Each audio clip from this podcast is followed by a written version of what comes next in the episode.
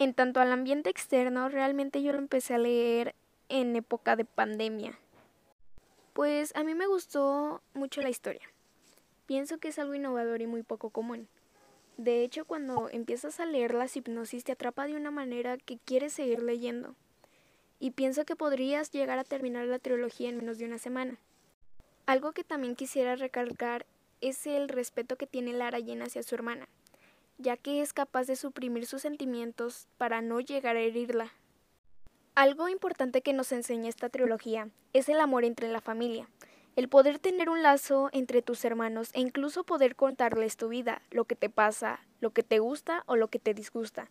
Es algo de lo que debemos aprender, a poder convivir con tu familia.